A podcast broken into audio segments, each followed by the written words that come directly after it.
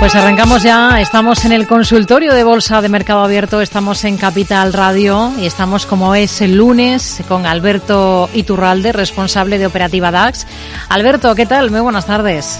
Muy buenas tardes, fenomenal. Bueno, hoy no tenemos negocio en Estados Unidos y siempre que esto ocurre, aunque no son demasiadas veces al año, eh, se nota que estamos un poquito descafeinados, ¿no? ¿No ha habido demasiado interés o sí? ¿Ha habido algo interesante que destacar, que observar en los índices europeos, principalmente el DAX, que, es eh, su especialidad?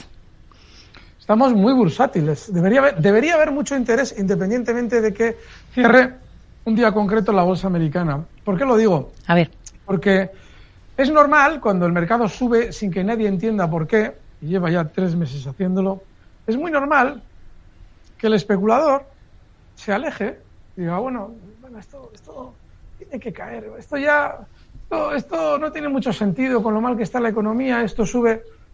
Y sin embargo, eh, mientras ese especulador se aleja del mercado, que es exactamente lo que quiere el sistema financiero, que esté fuera del mercado hasta el momento en el que el sistema financiero quiera venderle los títulos y entonces le dará toda la propaganda para que compre, y es lo que estamos viviendo. Estamos viviendo una sesión, hoy la sesión, por ejemplo, en el mercado alemán ha sido, pero para que os hagáis una idea, mínima. En cuanto a desplazamiento, no ha tenido prácticamente nada.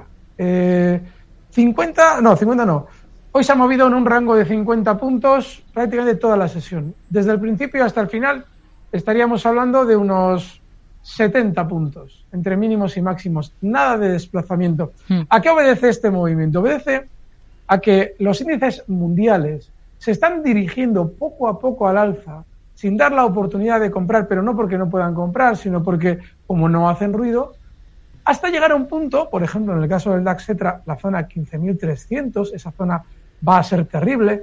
Podemos ir por cada uno de los índices, pero si os fijáis, la semana pasada, cuando explicaba que mi planteamiento de hacía dos semanas antes no era el correcto, el de las caídas, explicaba que también que todavía se podía aprovechar el mercado fácilmente un 5 o un 6%. Bueno, pues el Santander, los grandes bancos españoles, que son el sector del que hablábamos, han realizado ese 6% sin ningún problema.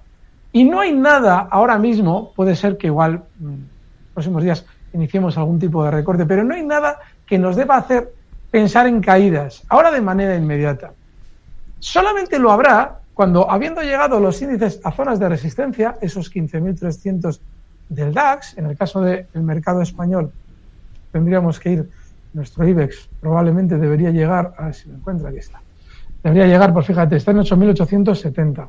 Seguramente a partir de zonas de 9.000 puntos, ahí, de nuevo, la gente se olvidará de que paga todo un 30% más caro que hace dos años, que eso es un empobrecimiento brutal. A mí maravilla cómo consigue la propaganda de los medios de comunicación generalistas hacerle olvidar al ciudadano qué situación económica se encuentra, pero lo van a conseguir porque el sistema financiero cuando necesita vender títulos le hace olvidarse a uno de que se llama Pepe o Antonio, si quieren lo consiguen, y ahora mismo, durante estos días, nos dirigimos hacia ese punto, hacia un punto en el que de aquí a unas semanas nos encontraremos con que todo lo que hace tres meses era vendan ustedes que esto se va a los infiernos, será compren ustedes que ha llegado ya el momento del paraíso. Ya lo verán.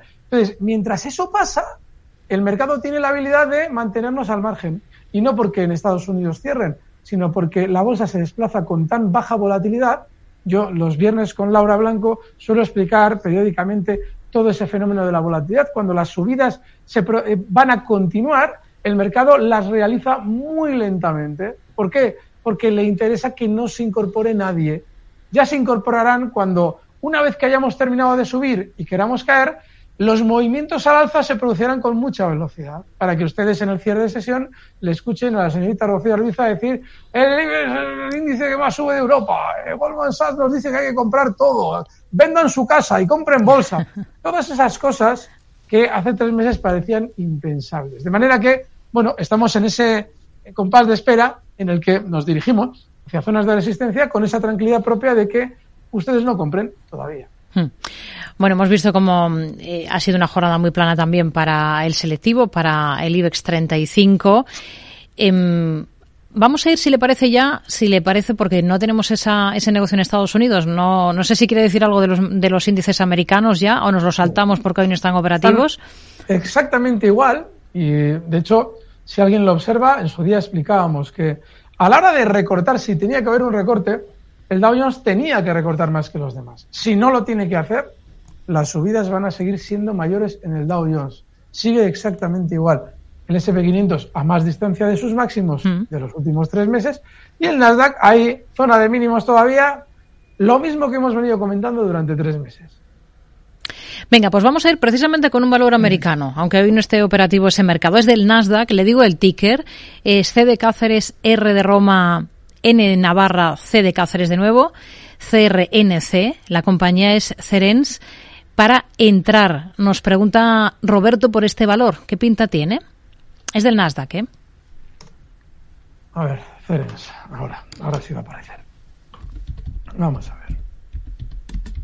Bueno, vamos a ver. Este valor, esto es que esta pregunta es, la hemos recibido con, miren, hay un colectivo de valores que están todos exactamente igual, al que pertenece Cerens. Verán, un valor que en su día, cuando sale a cotizar, mm, desde el año 2019, que cotiza en niveles de 15 dólares, 16 dólares, es un valor de bastante pequeña capitalización. ¿Mm? Llega a subir hasta 139, en el año 2021 marca en esa zona, y desde entonces tiene una caída desde los 139 hasta haber marcado estos meses en 13. Un 90% de caída. ¿Que esto puede subir? Puede hacer cualquier cosa. ¿Qué sentido tiene comprar esto? El estar tú 10 años en una compañía que si suena la flauta igual sube para el año que viene y tiene efectivamente una vuelta al alza. En condiciones normales esos valores pueden estar 10 años laterales, abajo, haciendo salir a todo el mundo, a todos los incautos que compraron este valor porque había subido desde 15 hasta 139. Claro, una subida tan grande, hombre, me lo estoy perdiendo. Y una vez que ya han picado todos esos incautos, el valor se desploma a la baja y ahora durante un tiempo el cuidador de Cerens tiene que ir comprando todos los títulos que no le quieren vender esos que se han quedado enganchados eh, por encima de zonas de 80 y cosas así. ¿Es que esto pueda rebotar? No sé. Hay que, a ver, no sé. Yo, yo les sugiero, os sugiero que cuando, es que claro, encima este es el primero, ¿sabes? Muchas veces me preguntan por cosas interesantes y de repente alguien pregunta por Cerens. Entonces, claro, no sé, quiero creer que el resto del consultorio no va a ser así. Vamos por otra. Venga, vamos, no sé si tenemos preparado una nota de, audio, así que vamos a intentarlo. Con un audio, esto es lo que nos dice este oyente. Buenas tardes, es para el consultor del señor Iturralde. Tengo oh, preguntas sobre dos valores. Uno es Bayer, usted lo comentó hace aproximadamente unas tres semanas. Lo compré a 49, pero ha subido muy en vertical, entonces no sé si vender o esperar porque a medio plazo puede ir más allá.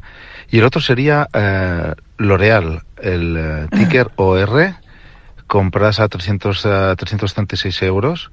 Eh, ¿Cómo lo ve para seguir en él o salir y, y bueno, eh, asumir las, las ganancias? Gracias.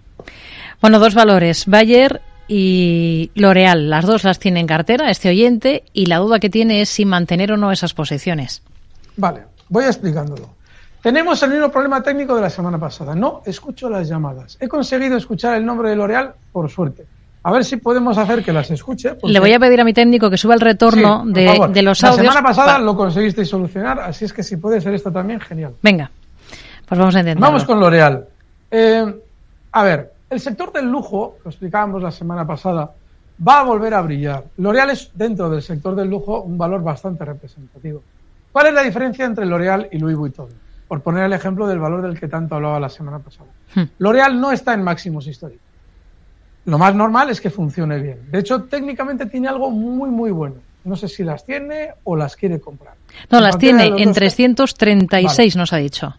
Vale, pues mira, has hecho algo que muy afortunado, que es estar dentro de un valor mientras el valor supera resistencias importantes. Y son exactamente los 361 euros que ha superado, hoy ya cotiza a cierre en 377, con lo cual desde esa resistencia todavía hay un tramo eh, de margen. Yo ahora mismo a tu posición le dejaba el stop ahí colocado de beneficios en 361 por ahora y lo más normal es que L'Oreal se vea dirigiendo durante las próximas semanas hasta niveles de 393. En esa zona, ahí ya te tienes que plantear si te interesa seguir, porque lo más normal es que se entretenga más de lo que ha hecho durante las últimas semanas, que ha subido con muchísima fuerza. Así es que, esto para en 361, objetivo 393. Vamos a Bayer. Bayer es uno de esos valores que se ha calentado también durante los últimos días como el sector del lujo, que no tiene nada que ver con Bayer, pero en la misma proporción. Si echamos unos números, verán que sí. Bayer todavía probablemente tiene algo más de subida por hacer, pero tiene un problema, y lo explico. ¿Por qué no nos deberíamos fiar demasiado de Bayer? Cuando un valor se acerca a una zona de resistencia importante, arrancando, pues para que se hagan una idea, arranca un, un 15% más abajo. Y llega a una resistencia y la supera. Y en esa subida, hasta la resistencia, incluida la superación, no ha parado en ningún momento. Eso nos debe hacer desconfiar. Cuando un valor tiene que superar una resistencia al alza y subir después mucho, no puede mostrarnos tan claramente que la va a romper y romperla. Eso lo que implica es que en cualquier momento se va a frenar. Se tiene que frenar. No quiere decir que el esté mal, pero quiere decir que ahora mismo, ahora mismo lo más normal es que ya las subidas no sean iguales. De manera que el caso de Bayer para mí es diferente que el de L'Oreal. Que el de L'Oreal está dentro de un sector que está funcionando como está funcionando en bloque. ¿Mm? Bayer no es que esté en un mal sector ahora mismo, pero sí que debería haber hecho técnicamente las cosas de una manera más difícil de aprovechar. Con lo cual, en el caso de Bayer, el stop inexcusable en 56 euros. Está en 57,44 y si durante estos días quiere subir algo más, véase que es normal que lo haga. Hasta zonas de 60,40 yo ahí saldría. Pues quedan claros esos niveles para, para, los dos valores, para las dos compañías. Vamos a continuar. Vamos, por ejemplo, ahora con, una, con un correo electrónico que nos envía Pablo. Pone sobre la mesa varias empresas por si le parece una buena opción ponerse largos. La primera es AstraZeneca. Eh, AZN el ticker. Por si le sirve para localizarlo más, eh, más rápido. Vale, pues vamos con AstraZeneca.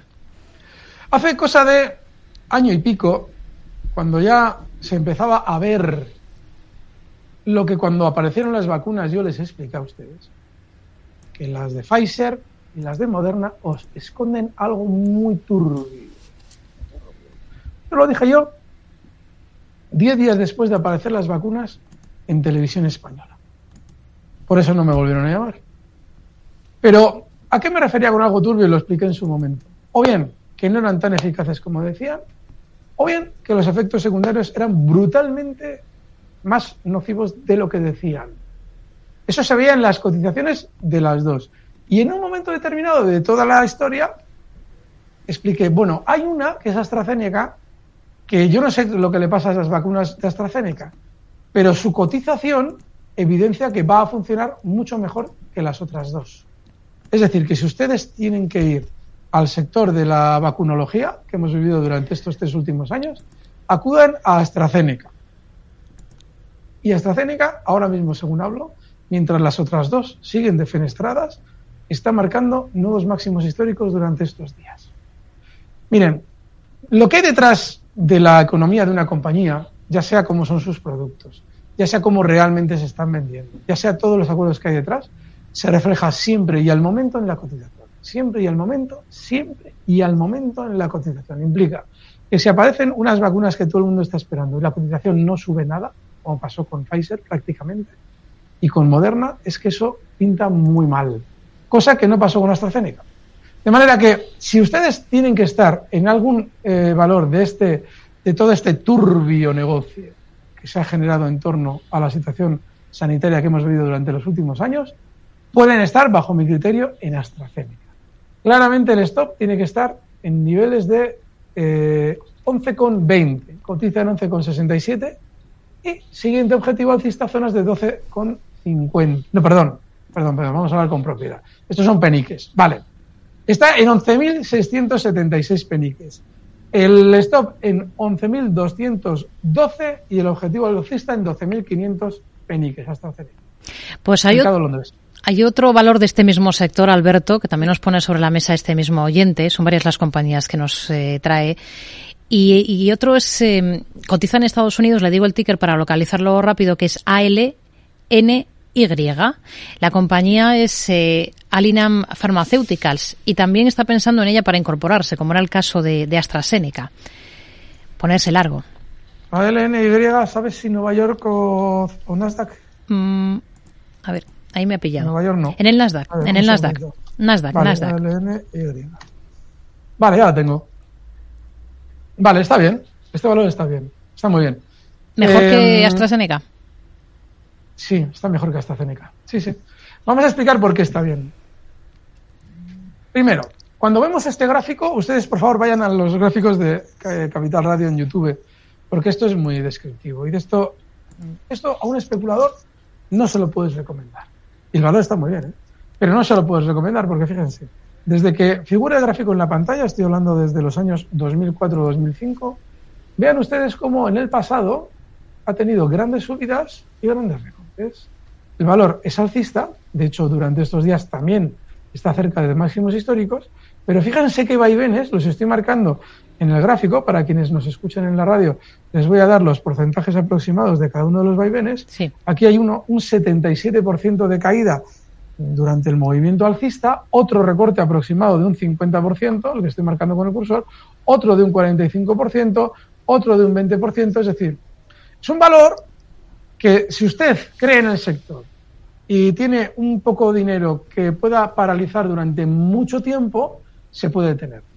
Ahora, para un especulador rápido esto es desesperante, porque es un valor que tiene cierta filosofía Nasdaq. No es muy, muy Nasdaq, ¿eh? los giros a la baja. Aquí tiene uno muy rápido, justo en el año 2014, que es muy Nasdaq ese giro, pero todos los demás, bueno, le da tiempo, da tiempo al especulador a ver que se va a girar.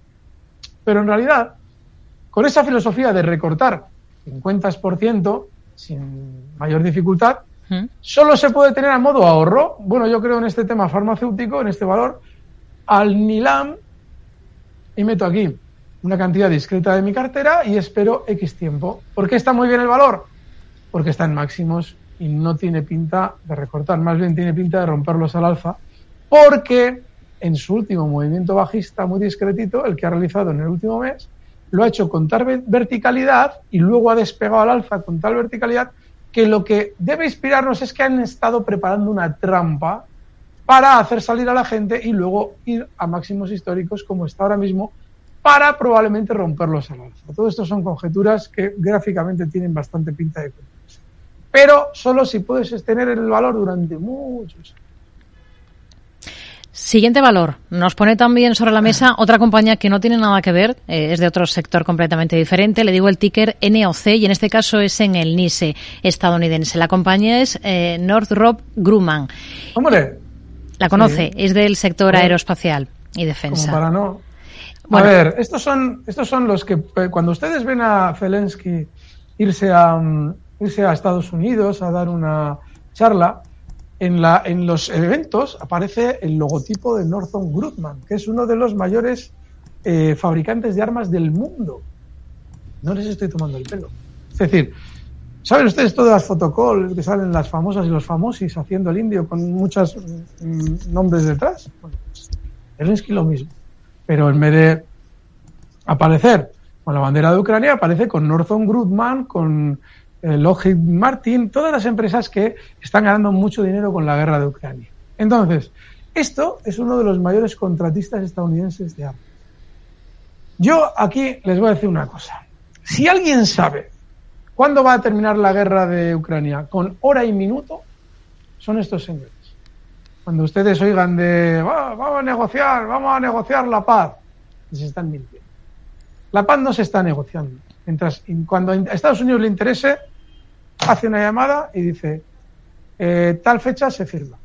Y Zelensky de aquí, porque Zelensky una vez que se vaya, si es que se va, si consigue irse de Ucrania vivo, que probablemente sí, ya, sus, eh, ya andará por los mil millones de dólares, sus casas en Florida y todas esas cosas para vivir para los restos fenomenal, porque ya ha hecho el trabajo sucio a Occidente.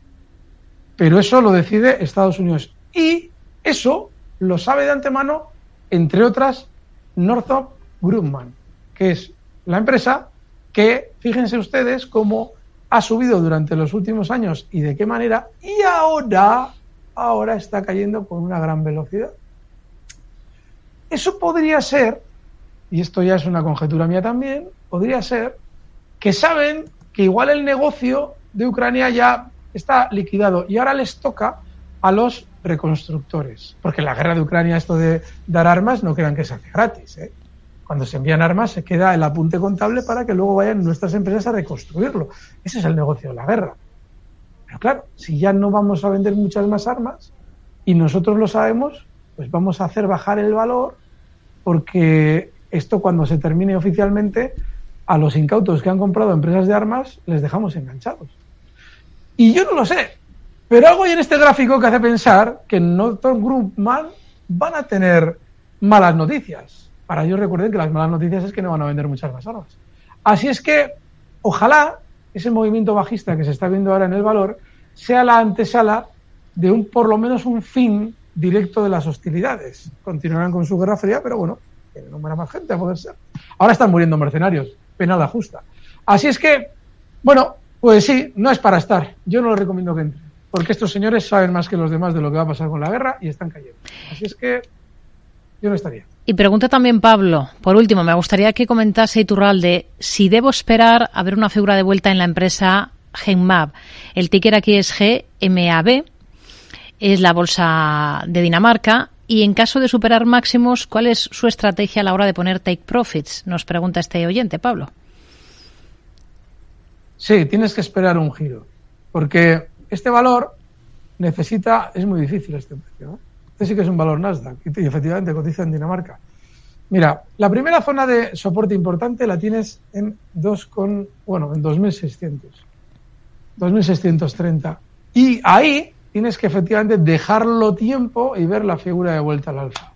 Y sobre todo, acostumbrarnos en nuestra forma de colocar las estrategias a no construir castillos en el aire. Les voy a explicar lo que es un castillo en el aire. Un castillo en el aire es un valor que no ha dejado de caer todavía, pero ya estamos viendo dónde va a estar el take profit cuando ni siquiera tenemos acción. Así es que vamos a esperar a ver qué hacen ese soporte y luego se plantea uno las estrategias. Hmm. IAG, siguiente valor que vamos a analizar, creo que nos da tiempo a, echarle un vistazo mm, claro antes de la pausa. Em, nos pregunta un oyente que nos escribe a oyentes.capitalradio.es, quiere saber su opinión o su análisis de la cotización actual de IAG. No nos dice si ya las tiene en cartera o no, pero ha tenido un muy buen arranque de ejercicio esta compañía, como algunas otras, eh, bueno, como casi todas las compañías, pero muchas ligadas al sector del turismo. IAG, Alberto. Muy bien, está muy bien. Ahora mismo, ahora mismo tiene un problema, y es un problema serio, y es que en la zona 1,80, 1,81 tiene una resistencia gordísima. Pero no es normal que este valor frene las subidas, hombre, frenar va, a frenar, ¿eh? pero que se gire a la baja tal cual. Más bien parece lo contrario, parece que va a ralentizar la subida a partir de 1,81. Es justo ese nivel que he marcado, voy a acercarlo para que se vea mejor. Cantar líneas. Y esta zona, lo normal es que frene las subidas, pero que se vaya dirigiendo en el tiempo hasta zonas de 2 euros. Está bien, estos días atrás lo hemos comentado en, más de una ocasión, porque a los valores no hay que llevarle la contraria. Si el valor quiere subir, ahí se puede estar alcista. Ya saben, como tiene mucho desplazamiento, aquí ponemos la herencia de la abuela para ganar mucho dinero y luego cuando nos enganchan nos quedamos con una cara y estamos durante meses IAG, IAG, IAG. Hmm. Tengan cuidado con esto porque es así. El stop inexcusable 1,72. 1,72. Pues nos quedamos con ese dato, con ese nivel importante. Hacemos una pausa y enseguida estamos de vuelta con Alberto Iturralde, responsable de Operativa DAX aquí en Mercado Abierto.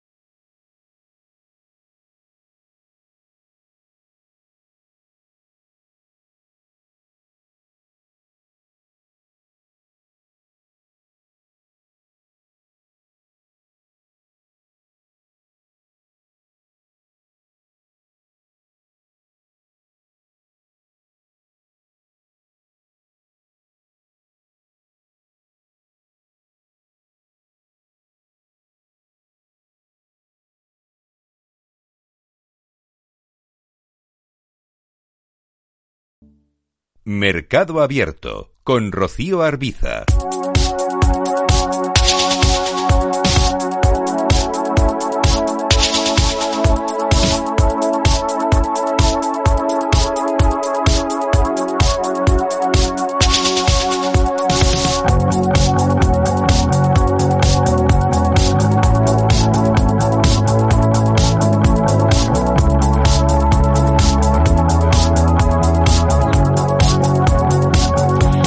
Estamos ya en esa segunda parte del consultorio de bolsa con Alberto Iturralde, responsable de Operativa DAX en Mercado Abierto en Capital Radio, resolviendo dudas que ustedes nos estaban planteando. Por ejemplo, dudas que nos llegan a través de correo electrónico. Vamos a ir con una compañía de un oyente Matthew en concreto que nos pregunta por un valor, nos da el ticker. Eh, así que a ver si aparece de manera rápida, Alberto. Es el siguiente. R, no, IRDM, la compañía por la que nos pregunta. No sé si le aparece. Iridium Communications. A ver, eh, sí, no. ha sido más rápido que yo. Iridium, ¿Sí? Iridium. Mm, no, un segundito. En el Nasdaq, IRDM, a mí me parece con el nombre de Iridium. Vale, vale, vale, ya está, sí. Perfecto, sí, tienes razón. ¿Cómo ve a esta, esta compañía? Mm, imaginamos que todavía no tiene acciones. Mira, eh, es un cohete. Mira, hay valores, la verdad es que mmm, yo valoro, o sea, agradezco mucho que pregunten por este tipo de valores. Pero tienen un inconveniente. ¿Por qué lo, por qué lo agradezco? El valor es súper alcista. Si ustedes pueden mirar esos gráficos en YouTube, van a ver qué maravilla. Ha superado hace cosa de cuatro o cinco sesiones sus máximos anteriores en 54 dólares, ahora está en 61 y está súper alcista. ¿Cuál es el problema de estos valores? El problema es que a la hora de comprar tú tienes ya muy lejos tu posible stop. Porque al haber subido en 4 o 5 sesiones desde 54 hasta 61, no has tenido ninguna zona clara en la que tienes un soporte en el que colocar el stop. Mm. Ha sido lineal, no ha tenido apenas paradas. Luego, ¿qué haces? Entras en un valor muy peligroso porque cuando se gira la baja es terrible. ¿Con un stop tan amplio? Pues mira, tendrías que hacerlo así. Estaríamos hablando de una operación también con muy poco capital, el stop, incluso más abajo de 64, de 54. En 53,40 y para eso pues tienes que colocar un objetivo alcista de 76. Claro, puede alguien decir, bueno, pero ¿qué pasa? ¿Que vas a colocar el objetivo alcista en función del stop?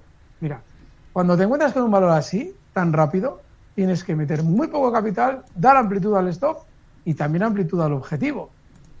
Estás jugando con el hecho de que mmm, vas a meter poco capital. Y si el valor sube mucho, no vas a estar pensando, uy, tenía que haber metido más, que es lo que hacemos siempre.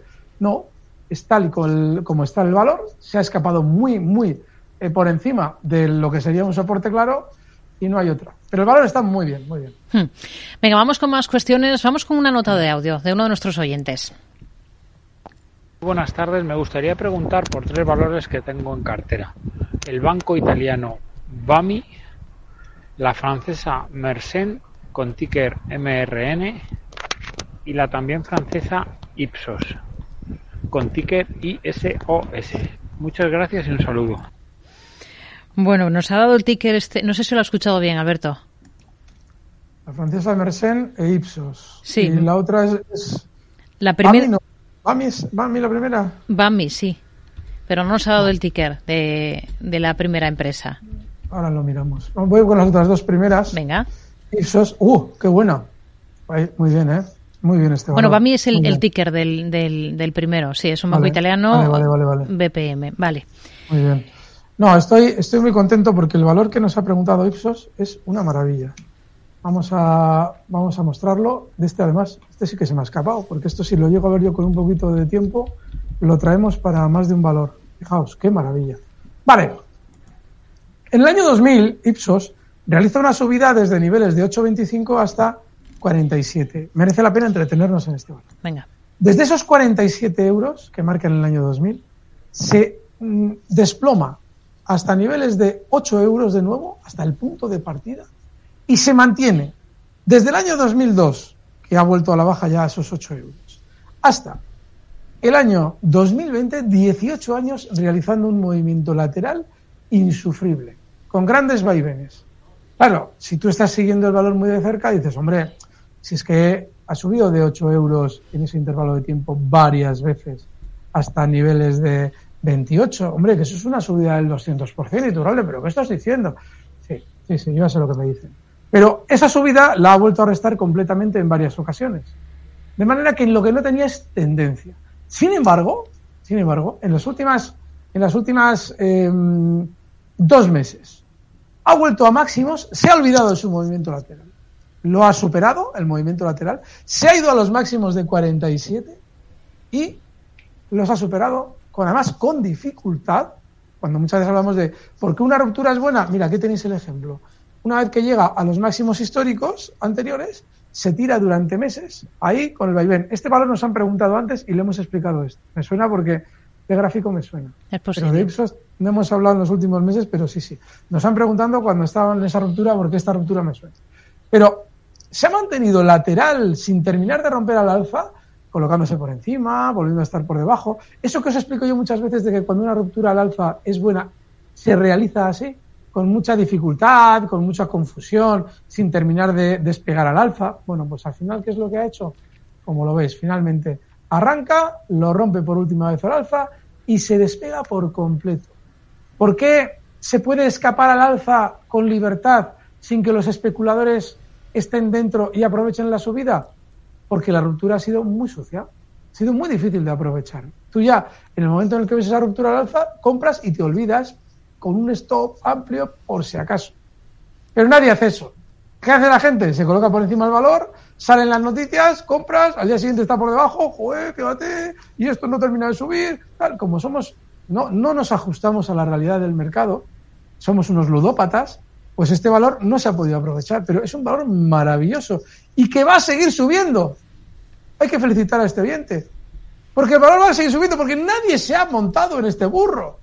El burro ha echado a andar y hemos dicho, bueno, ya parará, pues es un burro, no es un caballo. Y ha seguido andando, ha seguido andando, y para cuando nos queremos dar cuenta, desde los 47 ya ha llegado a 60. Y va a seguir subiendo. ¿Por qué? Pues puede haberse incorporado y encima está subiendo con poca volatilidad. No sé. Yo sí le digo una cosa, tiene dificultad en la, en la estrategia. La estrategia es muy difícil. Tiene algo bueno, que es el stop tiene que estar en 56, fíjense. Pero, pero, este valor quiere subir y mucho y seguramente lo va a hacer hasta zonas de 70. Así es que el objetivo alcista en 70, el stop en 56 y el mayor de mis agradecimientos a nuestro oyente por haber traído este valor. Esto sí merece la pena, aunque sea difícil especular con él. No el del principio, ese Cenes que no sé de dónde sale. Ha traído, este está muy bien. Ha traído ¿Perdón? otros dos, Alberto. Y, y estoy viendo el, uno de ellos. ¿Cuál? Eh, Mersen. Mer, Mersen, Mersen. Mersen. A ver, a ver, a ver. A ver, vale. Tiene pinta, vale, ¿qué es lo malo de Mersen? Lo malo de Mersen es que está en resistencia. Pero además, clavado. O sea, está sin haber roto la resistencia y la está alcanzando. Hmm. ¿Qué haces? ¿Apuestas a que la va a romper al alza? Pues yo no lo haría. Puede romperla, ¿eh? tiene toda la pinta. romper. Pero yo no lo haría, porque, a ver, eh, como, así como en Ipsos está ya para súbete a la moto y a ver hasta dónde va. En esto es oye, espérate, espérate a ver si la moto arranca, porque esto parece que no termina de tirar. Entonces, ahora mismo está en resistencia, está cotizando el valor en 40,65. La resistencia está en 42. No, esto no, pero no por eso, ¿eh? o sea, no, no porque no esté bien, sino no porque está ya en un punto en el que ya, mm, no, no habría que estar. Pero, pero no tienes mal ojo, ¿eh? en las últimas semanas ha subido muy bien, ha subido con mucha velocidad y es normal que estés pendiente de ella. Mami, pero bueno, este oyente Espera un poco. Este oyente es buenísimo. Espera un poquito. Voy a mirar a ver. Espera un momentito, voy a meter el más gráfico por si me estoy equivocando. Pero no, no. Coño, este oyente es buenísimo. Rocío, ¿cómo se llama este señor? No sé si lo podrás ver. ¿Te has, has cerrado ya el Eh, correo? Era una nota de audio. Ah, le Era una nota de audio, vale. No, no pasa nada. Ya, ya lo sé. Vamos a ver. Bami, muy bien. ¡Boh! ¡Qué valor! Me parece que el minuto de oro del viernes va a ser este.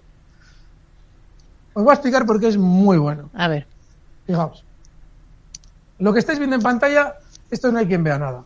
Pero aquí hay muchas cosas.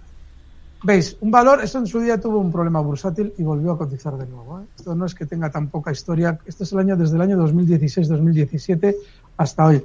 Pero aquí hubo un problema bursátil porque Bami ya había cotizado anteriormente. Bueno, este es el gráfico que tenemos y fijaos.